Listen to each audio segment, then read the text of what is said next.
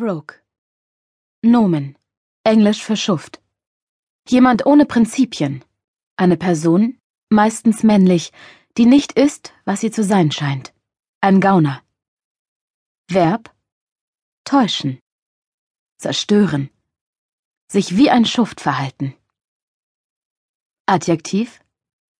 Nicht dazugehörig. Wie ein Mensch, der nicht dazugehört. Rebellieren. Brutal und unvorhersehbar. Wie jemand, der von der Norm abweicht. Zum Beispiel ein skrupelloser Polizist. Oder vielleicht sogar ein skrupelloser Märchenprinz. Rogue Playlist Waiting for Superman von Daughtry The Haunted Man von Bad for Lashes Story of My Life von One Direction Million Dollar Man von Lana Del Rey. Dark Horse von Katy Perry. Gravity von Alex and Sierra. Home von Daughtry. XO von Beyoncé. Say Something von Alex and Sierra. The Last Song Ever von Secondhand Serenade. This is What It Feels Like von Armin van Buren Der eine Melanie Schon in jungen Jahren wurde mir beigebracht, dass es im Leben keine Gewissheiten gibt. Das Leben selbst ist ungewiss, wie auch Freundschaft oder Liebe. Doch wenn ersteres gegeben ist, hat man zumindest die Chance, Freundschaften zu schließen, sein Leben zu leben und nach Liebe zu suchen. Es sind jetzt ganze 24 Jahre und ich suche noch immer. Ich weiß, was man über die Liebe sagt, dass sie einen trifft, wenn man es am allerwenigsten erwartet, dass sie nicht das ist, was man sich erhofft hat. Doch ich weiß genau, wie es sein wird. Ich erwarte sie wie einen Gewittersturm, der über mich hereinbricht. Ich bin darauf gefasst, dass er mich fortträgt und gleichzeitig jede meiner Poren umschließt. Ich bin bereit, mich darauf einzulassen, mit Haut und Haaren, wenn ich ihn nur finde. Diesen gesichtslosen, namenlosen Mann, der die anderen in meiner Wahrnehmung zu kleinen Jungs werden lässt. Manchmal sehe ich sein Gesicht in meiner Vorstellung, und obwohl er in Dunst gehüllt ist, kann ich ihn spüren. Stark und unerschütterlich, wie ich ihn mir gewünscht habe. Und ich warte, weil eins für mich gewiss ist.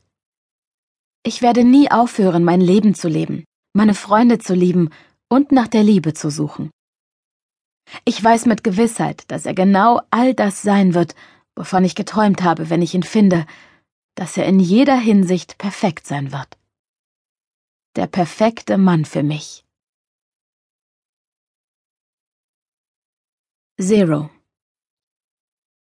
Grayson Mein Schwanz ist tief vergraben in einer stöhnenden Frau, als ich höre, wie meine Eingangstür zuschnappt. Ich ziehe ihn heraus, greife nach mehreren Laken und werfe sie ihr zu, während sie stöhnend protestiert. Deck dich zu, Schätzchen, du hast drei Sekunden. Zwei, eins. Zuerst taucht Derek in der Tür auf. Dein Vater will dich sprechen. Neben ihm steht mein beschissener Halbbruder Wyatt, der überhaupt nicht darüber erfreut zu sein scheint, mich zu sehen. Was soll ich sagen? Es beruht auf Gegenseitigkeit. Ich schlüpfe in meine Jeans. Er hat euch beide geschickt? frage ich fast lachend. Wenn ich ein Mädchen wäre, wäre das wohl der Teil, wo meine Gefühle verletzt wären. Beide kommen ins Zimmer und blicken sich kurz um. Sie sehen mich nicht kommen. Im Bruchteil einer Sekunde habe ich Derek gegen die Wand gedrückt und Wyatt im Würgegriff. Ich reiße sie herum, damit sie zur Tür blicken, als die restlichen Männer hereinpoltern. Sieben plus die beiden, die sich in meinem Griff finden.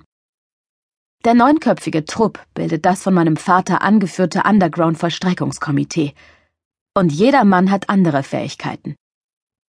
Doch nicht einer von ihnen ist so befähigt wie ich. Du weißt genau, wenn es um dich geht, schickt er eine Neun-Mann-Mission los, sagt Eric Slater, mein Onkel, und die rechte Hand meines Vaters, als er das Zimmer betritt. Eric ist ernst, still und gefährlich. Als Heranwachsende standen wir uns am nächsten. Er hat mir beigebracht, mit der kleinen Privatmafia meines Vaters zu leben. Nein, nicht zu leben. Zu überleben. Mich zu arrangieren und voranzukommen. Dank ihm bin ich klüger, stärker und skrupelloser geworden. Ich habe alles gelernt, was es zu lernen gab, multipliziert mit der milliardsten Fähigkeit. Der Fähigkeit zu töten. Es spielt keine Rolle, ob du die Fähigkeit anwendest, Junge, sie ist jedenfalls eine Versicherung. Schon mal was von Versicherungen gehört? Leute, die Versicherungen haben, machen selten davon Gebrauch. Normalerweise sind es diejenigen, die gar nichts haben, die sie am Ende brauchen. Siehst du den Pfeil? Benutze ihn. Siehst du das Messer? Schwing es, wirf es, lern mit so wenig Anstrengung wie möglich den größtmöglichen Schaden anzurichten. Ich habe alle möglichen Versicherungen. Mein gesamter Verstand ist ein Computer, der darauf programmiert ist, das Schlimmste von einer Situation zu erwarten, und das in weniger als einer Sekunde. Im Moment weiß ich genau, dass diese Männer alle bewaffnet sind. Ein paar tragen sogar zwei Waffen, in der Socke, hinten im Gürtel und unter ihrer Jacke. Eric beobachtet mich, wie ich jeden einzelnen von ihnen Augenschein nehme, und er lächelt sichtbar stolz auf mich. Er öffnet seine Jacke und blickt zu seiner Pistole am Gürtel. Willst du meine Knarre haben? Hier, Gray. Er zieht sie heraus und reicht sie mir, den Lauf in der Hand. Ich befreie die beiden Männer aus meiner Umklammerung, da ich spüre, dass Wyatt kurz davor ist, ohnmächtig zu werden. Ich zerre sie zurück und schleudere sie mit einem kräftigen Stoß gegen die Wand. Es interessiert mich ein Scheiß, was er mir sagen will bemerke ich. Eric sieht sich in meinem Schlafzimmer um. Meine Wohnung ist perfekt aufgeräumt. Ich mag keine Unordnung. Ich habe einen Ruf. Und ich höre gern eine Stecknadel fallen. Der Grund dafür, dass ich die Arschlöcher überhaupt gehört habe, als sie in mein Loft eingedrungen sind. Du knallst noch immer diese Huren? Mit deinem verdammten Gesicht kannst du eine Göttin bekommen, Gray. Er beäugt die Frau in meinem Bett. Stimmt schon. Sie ist keine Schönheit, doch sie sieht scharf aus, wie sie sich mit dem Hintern in der Luft in die Matratze drückt, und sie erwartet von mir nichts anderes als Geld. Geld, das ich habe. Geld und einen Schwanz, und von beidem reichlich. Ich hebe das Kleid vom Boden auf und werfe es der Nutte zu. Zeit nach Hause zu gehen, Schätzchen. Dann wende ich mich Eric zu. Meine Antwort ist nein. Ich ziehe ein paar Scheine aus einem Geldbündel auf dem Nachttisch und drücke sie der Nutte in die ausgestreckte Hand. Umständlich schiebt sie das Geld in ihren BH und die Männer treten beiseite, um sie vorbeizulassen. Ein paar von ihnen pfeifen, woraufhin sie ihnen den Stinkefinger zeigt. Eric kommt näher und senkt seine Stimme. Er hat Leukämie, Grayson. Er muss seinem Sohn das Zepter übergeben. Schau mich nicht so an, als könnte ich noch Mitleid empfinden. Er hat sein Leben in Ordnung gebracht. Keine Morde mehr. Bei den Geschäften geht's nur noch ums Geld. Wir haben keine erklärten Feinde mehr. Der Underground ist inzwischen ein erfolgreiches Geschäft und er will ihn offiziell an seinen Sohn übergeben. Bist du so gefühllos, ihm seinen letzten Wunsch zu verweigern? Was soll ich sagen?